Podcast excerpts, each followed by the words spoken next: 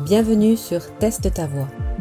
En plein questionnement sur ton avenir professionnel, que tu sois au lycée, en études supérieures ou aux portes de la vie active, tu doutes. Et c'est bien normal. Avec l'évolution des nouvelles technologies et l'avènement du numérique, tu vas certainement changer de métier plusieurs fois dans ta vie. Et à vrai dire, ça peut faire peur.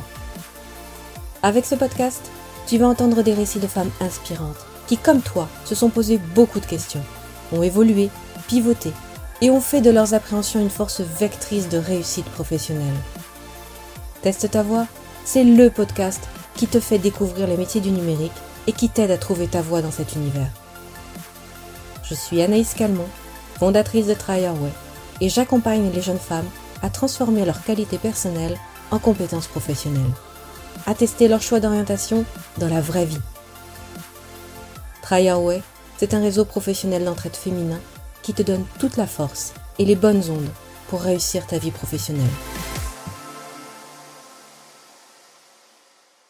Bonjour à toutes et bienvenue sur Teste ta voix, le podcast qui t'aide à découvrir les métiers du numérique et à trouver ta voie professionnelle dans cet univers. Aujourd'hui, je reçois Caroline Racanier, coach professionnel certifié qui accompagne les femmes sous toutes leurs formes, sous toutes leurs singularités, pour faire de leur différence une audace. Bonjour Caroline, très heureuse de t'accueillir dans ce troisième épisode. Bonjour Anaïs, ben, écoute, euh, c'est moi qui te remercie et je suis très très heureuse d'être là aujourd'hui. Aujourd'hui, à travers ton retour d'expérience, nos auditrices vont découvrir une femme d'un naturel optimiste avec une pointe d'hypersensibilité tu souhaites combattre les idées reçues et montrer avec bienveillance que certaines croyances sont juste des croyances limitantes. Je crois bien que tu es au bon endroit pour les jeunes femmes qui nous écoutent, car ton parcours de vie pourra, j'en suis certaine, en déculpabiliser plus d'une. Caroline, est-ce que tu peux nous présenter ton parcours professionnel en quelques mots? Euh, Oui, bah, écoute, avec, euh, avec grand plaisir. En fait, moi, euh, aujourd'hui, je suis une coach professionnelle j'ai choisi d'accompagner les personnes qui se sentent différentes de la norme sociale euh, bah, à s'accepter en fait pleinement avec leurs différences, qu'elles soient visibles et invisibles. Mais j'ai vraiment fait un bâbord tribord au niveau de mon, ma profession, puisque j'ai j'ai travaillé au tout début pour des compagnies aériennes pendant quelques années, où j'ai exercé plusieurs métiers pour ensuite euh, être débarqué au fur et à mesure avec plusieurs plans sociaux et me retrouver euh, chez Orange, d'abord en intérim, parce que je pensais bah, ne faire que y passer. Et finalement, bah, j'y suis restée 19 ans. Donc, euh, bon, ben, finalement, je pense que j'y étais pas si mal. et c'est vrai qu'Orange permet à, celles et ceux qui ont envie d'évoluer de, changer de métier tous les trois ans. Donc, j'ai vraiment pu euh, expérimenter plusieurs services euh, dans la partie commerciale pour ensuite faire une grosse reconversion en interne où j'ai eu une formation de neuf mois euh, en salle pour partir dans la partie assistance technique au niveau du réseau mobile. Donc, voilà, je dirais que j'ai vraiment pu expérimenter plein de jobs et j'ai un vrai panel autour de la satisfaction client, mais dans différents domaines. Et je pense que c'est ce qui fait aujourd'hui que je suis riche de tous ces, tous ces apprentissages. Super, super. Beau, parcours et, et, tu vas donner une nouvelle image d'Orange, je pense, avec ton parcours. oui, c'est vrai. Ma première question pour cette interview sera la question euh, euh, phare du, du podcast Teste ta voix. Tu voulais faire quoi comme métier quand tu étais petite? Alors ça, pour moi, c'est la grande question parce que lorsque je vais te dévoiler euh, qu'est-ce que je voulais faire quand j'étais petite, ça va certainement surprendre plus d'une. En fait, je voulais faire bouchère et je voulais changer de métier tous les mois. Et, c'est vrai que je ne te cache pas que lorsque j'ai euh, réfléchi à ma reconversion, je me suis replongée dans mes rêves de petite. Je me suis dit, mais mince, alors bouchère, ça serait bien que tu le saches à 40 ans parce que si je dois ouvrir une boucherie, ça serait peut-être le moment. Et j'ai essayé de comprendre euh, pourquoi. Et alors, figure-toi que contre toute attente, j'ai, euh, je me suis dit, bon, j'aimais toucher la viande, j'aimais euh, le rapport humain. parce que je me souviens quand j'étais petite, ma maman m'a amenée chez le boucher toutes les semaines et quand on allait faire les courses, j'adorais la bouchère parce qu'elle avait toujours un mot et une attention pour chacune de ses clientes. Et in fine, j'ai fait deux jours de stage pour apprendre le métier de masseuse je me suis dit, ben, c'est peut-être parce que tu aimais toucher la viande, toucher égale peut-être toucher l'humain. Bon, j'ai adoré masser, mais pas pour en faire mon métier. Et finalement, c'était l'empathie euh, et l'humain derrière la bouchère que j'aimais. Et donc, c'est pour ça que je, je me suis orientée vers l'accompagnement. et en fait, c'était ça la clé. C'était de bouchère, je suis arrivée à coach. c'est extraordinaire. Alors, ton storytelling, il est euh, invraisemblable. Euh, après, j'aime beaucoup euh, le message que j'en ressors. Hein, c'est tu aimes toucher les gens, mais par les mots maintenant.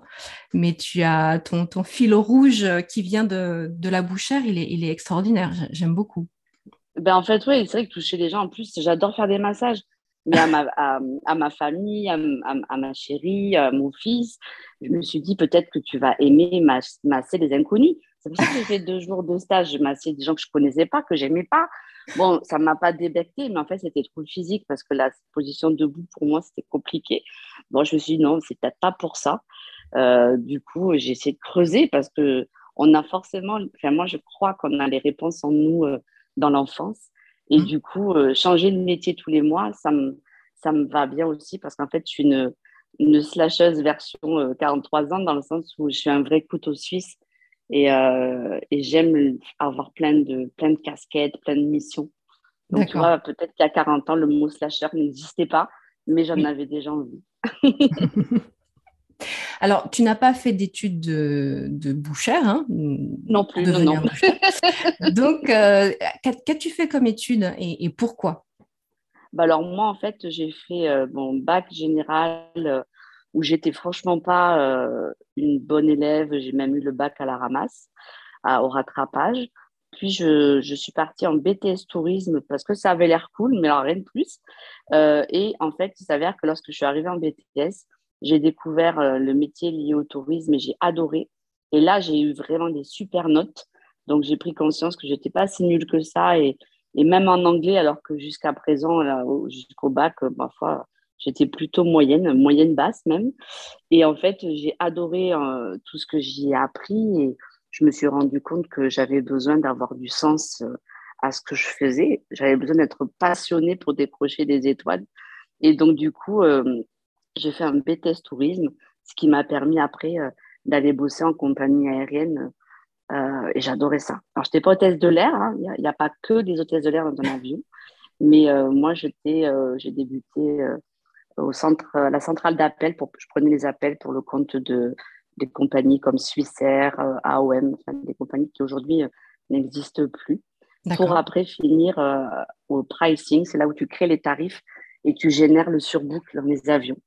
Donc, c'est des, des postes euh, euh, que j'ai fait chez Air Littoral, euh, qui j'aurais jamais pu les faire si j'avais été chez Air France parce qu'il fallait un bac plus 6. Mais chez Air Littoral, petite compagnie aérienne, on avait la chance de, de pouvoir grimper en fonction des compétences et de la motivation ce qui m'a permis de découvrir un métier que j'aurais jamais pu accéder avec un bac plus 2. Ok, D'accord. Et, au niveau des études, est-ce que ta famille te mettait la pression ou, au contraire, euh, on te laissait vraiment gérer euh, ton avenir professionnel toute seule? Alors moi, en fait, euh, dans ma famille, il y a la valeur travail qui est très présente. Mon papa avait une entreprise de menuiserie et, et ma mère travaillait avec lui. donc en fait, j'avais la pression du CDI. C'est-à-dire mmh. que chez nous, il n'y avait personne qui allait au chômage.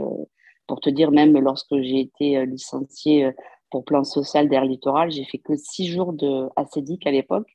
Alors qu'avec du recul, je me dis c'est dommage parce que comme c'était un plan social, j'avais des accompagnements pour prendre le temps. Mais en fait, ouais, j'avais la pression euh, XXL euh, euh, chez les Ratani, il n'y avait pas de chômage. Quoi. Donc c'était le CDI, le CDI.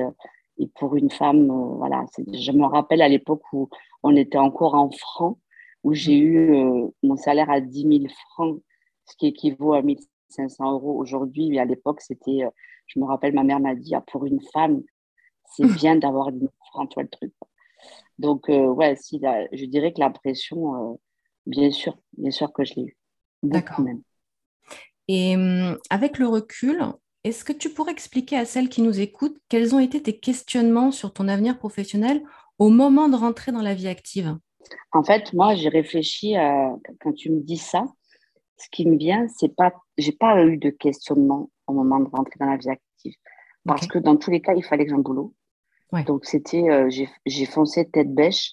Pour te dire, lorsque j'ai eu mon premier emploi en compagnie aérienne, je l'avais dit à personne. J'étais au restaurant avec ma mère que j'ai reçu un appel pour avoir un entretien en anglais. Et 15 jours après, je suis partie avec ma valise et mes parents qui m'ont accompagnée à la capitale, comme on dit.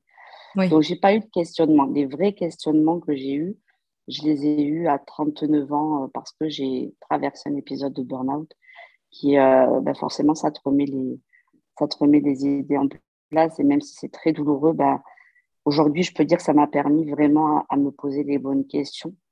Et, euh, et je dirais qu'aujourd'hui, j'ai le sentiment que les jeunes, que ce soit les garçons ou les filles, j'ai l'impression qu'ils ont plus l'opportunité de se poser ces questions que nous, on ne se posait pas tant que ça il y a 20 ans. D'accord. Où il fallait un boulot et que de toute façon, il fallait suivre soit la lignée familiale, soit décrocher un CDI pour décrocher un CDI. Et, et moi, vraiment, aujourd'hui, euh, j'ai, euh, j'aurais plein de choses à dire pour celles et ceux qui se posent les questions, euh, parce que c'est hyper important de se les poser. Oui. Peut-être même que ça peut éviter un burn-out à 40 ans. Et qu'est-ce qui t'intéressait le plus professionnellement? Qu'est-ce que, Comment tu envisageais quand tu as, quand tu as débuté ta carrière? Ben Moi, ce qui m'intéressait le plus, je ne sais même pas te dire. Tu me parles vraiment quand j'avais 20 ans là? Oui, vraiment le début de carrière, euh, quand tu commences, même des fois peut-être ton premier stage ou voilà, tes premières expériences professionnelles. Ben, en fait, ma toute première expérience, c'était dans la menuiserie de mon père où je l'étais ben, parce que il fallait, euh, enfin, il fallait, oui, on me disait, il faut que tu saches ce que c'est le travail, tout ça. Donc, ma première expérience, c'était avec mon père. Et j'avoue que ça m'a pas forcément. Alors, ça m'a aidé, oui et non.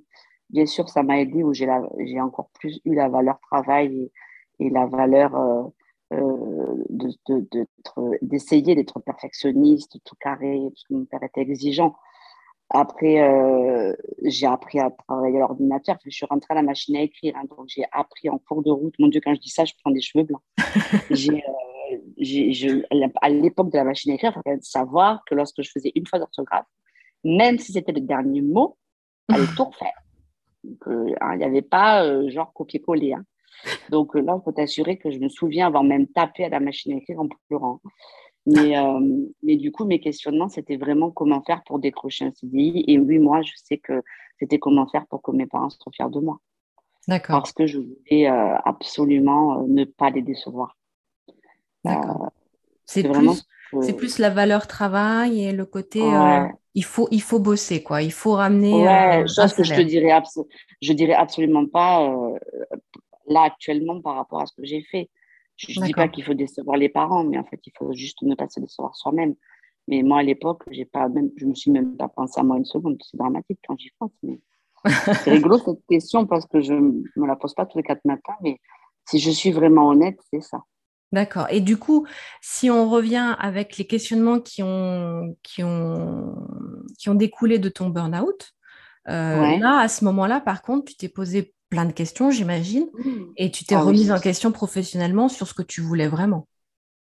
Ah, ça a été un tsunami.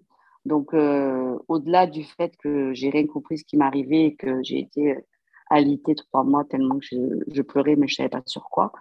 Quand j'ai commencé à sortir la tête de l'eau, j'ai bien sûr été accompagnée par une psychanalyste, euh, où là, j'ai essayé de décortiquer tout ça. Et en fait, c'était vraiment la quête de sens et me dire, en gros, euh, qu'est-ce que tu as envie de faire?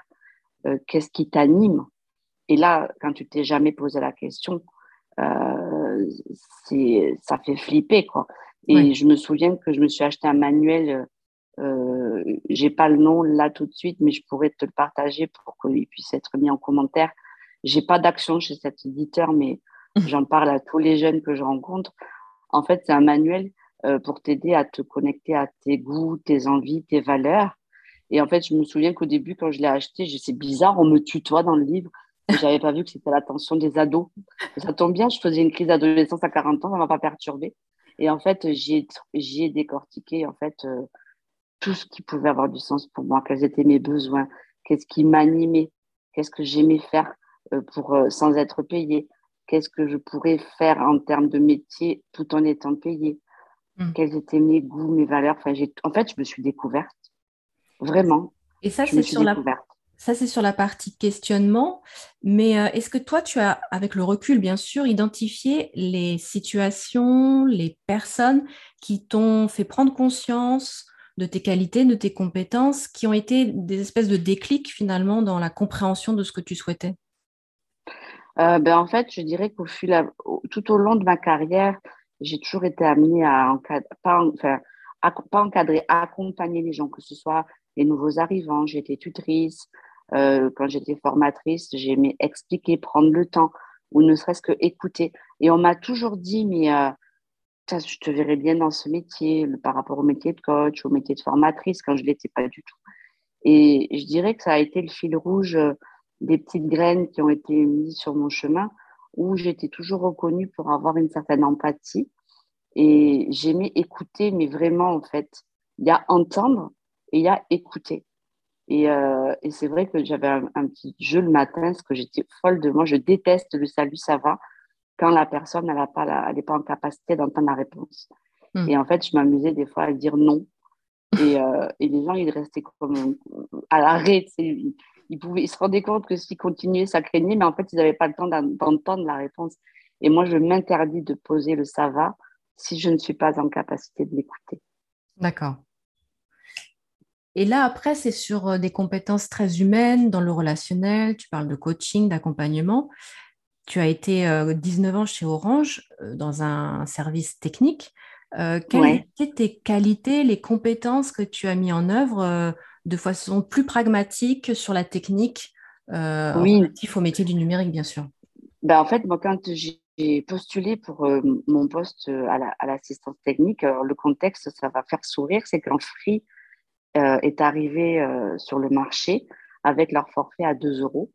Et moi, à l'époque, j'étais à la partie commerciale et je faisais des appels sortants pour vendre des produits Orange. Et mmh. j'étais sur une campagne euh, où je devais vendre 36 mois de réengagement pour 15% de réduction. D'accord. le jour, le jour, ça fait sourire. Hein. Oui, ça le fait jour où il y avait des forfaits à 2 euros. D'accord. Et là, comment te dire que ça a été l'horreur pour moi et que j'allais voir mon manager, je lui ai dit écoute, franchement, fais-moi vendre des pizzas royales, je serai meilleure. Parce que je ne vais jamais y arriver. c'est mort. Quoi. Puis en plus, le souci, c'est que quand j'étais sur des campagnes où j'étais convaincue, ça allait. Oui. quand c'était sur des campagnes où pour moi, j'estimais que c'était l'arnaque, c'était une catastrophe. En plus, moi, j'ai généré des réclamations parce que j'arrangeais les factures des gens quand je trouvais qu'elles étaient trop chères. Enfin, c'était dramatique. Et du coup, d'un commun accord avec ma ligne managériale, on a vraiment vu qu'il fallait que je change d'environnement. Parce que j'étais carrément pas rentable. Alors, en satisfaction client, oui, mais pas pour la participation, l'intéressement de mes collaborateurs. Donc, du coup, j'ai postulé à l'assistance technique suite à, un Vie ma vie. En fait, chez Orange, on peut faire des Vie ma vie euh, de 24 heures pour découvrir des métiers. Et là, j'ai découvert un métier qui était euh, euh, en gros chargé de compte. Donc, c'était gestionnaire pour tous les gestionnaires des grandes entreprises pour la partie réseau mobile. Donc, par exemple, en gros, quand il y avait des problèmes de réseau sur Roissy pour Air France, parce que j'avais Air France en portefeuille, on m'appelait moi.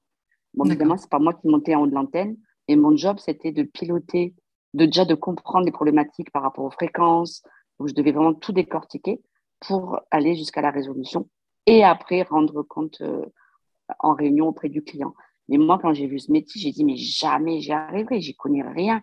Je savais faire fonctionner mon téléphone, mais comme tout le monde, c'est tout, quoi.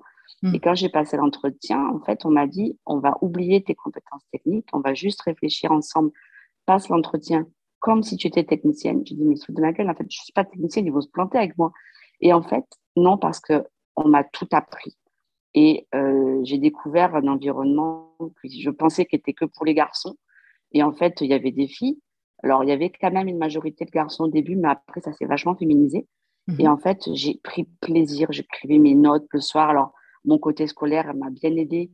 Je réécrivais tout dans des cahiers le soir, parce que moi, les antennes, les mégahertz, les, les, bandes de fréquences, tout ça, c'est pas ma cam. Hein.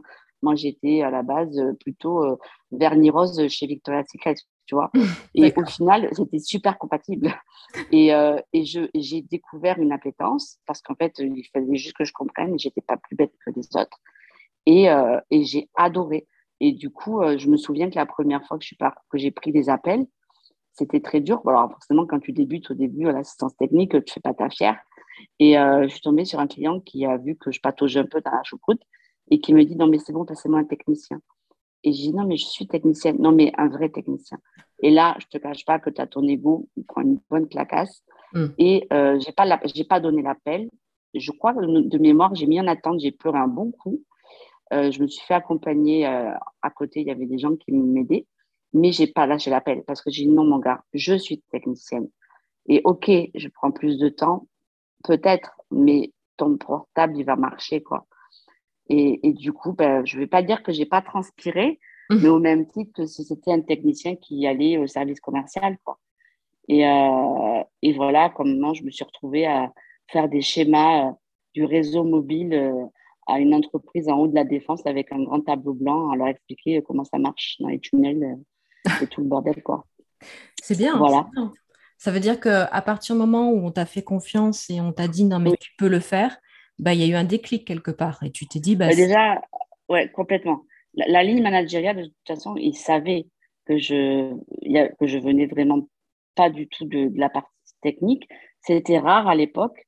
Euh, en plus, moi, je me souviens, j'ai quitté un environnement où j'avais des primes, euh, puisque la vente, tu avais des primes. Mmh euh, enfin, moi, je n'en avais plus hein, parce que j'arrivais pas du tout à refourguer mes 36 mois et 15%. Mais euh, disons que j'allais dans un environnement où, où j'avais pas de prime, mais je voulais juste être euh, OK avec moi quand je partais bosser le matin et aider mon client. Euh, c'était plus pour les factures, mais c'était pour que le téléphone fonctionne en fait. Ouais. Et j'ai adoré. Et j'ai du coup évolué dans un environnement très technique. D'accord. Ouais, c'est super intéressant. À partir du moment où tu trouves du sens à ce que tu fais, tu te, tu t'épanouis. Mais je me suis rendu compte qu'en fait, j'avais besoin de sens. Et mm. comme beaucoup de, de jeunes, j'ai l'impression encore plus aujourd'hui, ou de ex-burnoutés de mon âge. Oui. Euh, voilà, la, la, quête de sens. Vraiment. Et, et, par rapport à justement ton parcours, est-ce que toi, tu aurais des petits tips à donner à toutes celles qui nous écoutent pour euh, éviter les pièges euh, quand on fait ses premiers pas en entreprise? Bah, très sincèrement, euh, mon père, il dit souvent, j'aimerais avoir 20 ans avec tout ce que je sais à 40. Euh, bah oui, vous n'allez pas pouvoir, à toute jeune que vous êtes, euh, retenir les apprentissages de, des difficultés que j'ai pu rencontrer, mais j'ai vraiment envie de vous dire, posez-vous. C'est pas votre, vos, parents qui vont faire le métier dans votre vie, c'est vous. On peut avoir des injonctions qui fait qu'on va vouloir faire plaisir, pas décevoir. Ok, mais euh, les 8 heures par jour de votre emploi, c'est vraiment vous que vous allez le faire en fait. Et écoutez-vous. Euh, et, c'est vrai aussi de s'interroger, de se retourner sur l'enfance. Qu'est-ce, que, qu'est-ce qui vous faisait triper quand vous étiez petite? Euh, Qu'est-ce qui vous donnait toujours plaisir que vous n'aviez pas l'impression de travailler dans vos devoirs? Quels sont vos, vos compétences innées, j'ai envie de dire, euh, parce que vous avez la capacité de le faire, même si vous n'avez pas l'expérience de vie d'un adulte professionnellement, vous avez votre expérience de vie de lycéenne, de collégienne, et vous savez déjà quelles sont les choses qui vous semblent plus faciles que d'autres. Euh, ma dernière question pour ce podcast, ce sera as-tu un rôle modèle féminin qui t'inspire aujourd'hui, une sorte de référence pour toi? Elle est dure cette question parce que j'ai l'impression d'en avoir plein. Euh, Il y en a une qui ressort plus que les autres. Ben là, j'en ai une en ce moment qui me vient en tête. Donc, j'avais là dans ma tête, alors moi, on est nombreux dans ma tête. Hein. Euh, j'allais te dire deux personnes. Est-ce que j'ai le droit d'en donner deux vite fait? Allez, vas-y, deux vite fait. Tu as la première, ce que je l'ai depuis très longtemps, c'est la chanteuse Marianne James, parce que c'est une femme que j'ai toujours trouvée extrêmement belle avec ses formes. Et euh, c'est aussi, je crois, grâce à elle que je suis euh, aussi euh, OK avec mon poids et avec mon, mon corps. Mhm. Et, et, la deuxième personne, c'est une femme que j'ai rencontrée pas encore pour de vrai, mais ça va pas tarder, que j'ai rencontrée sur les réseaux sociaux. Je peux la nommer parce qu'elle est en visibilité. Elle s'appelle Stéphanie Gâteau. Mhm. Et en fait, c'est une, une, femme warrior qui euh, est née avec euh, une dégénérescence physique euh, qui est transmise par toutes les femmes de sa famille. Donc, elle est sur fauteuil roulant et des fois, elle arrive à se lever, mais c'est pas tous les jours. Elle a vraiment une multipathologie et elle a créé trois entreprises, dont une aux États-Unis dans le consulting.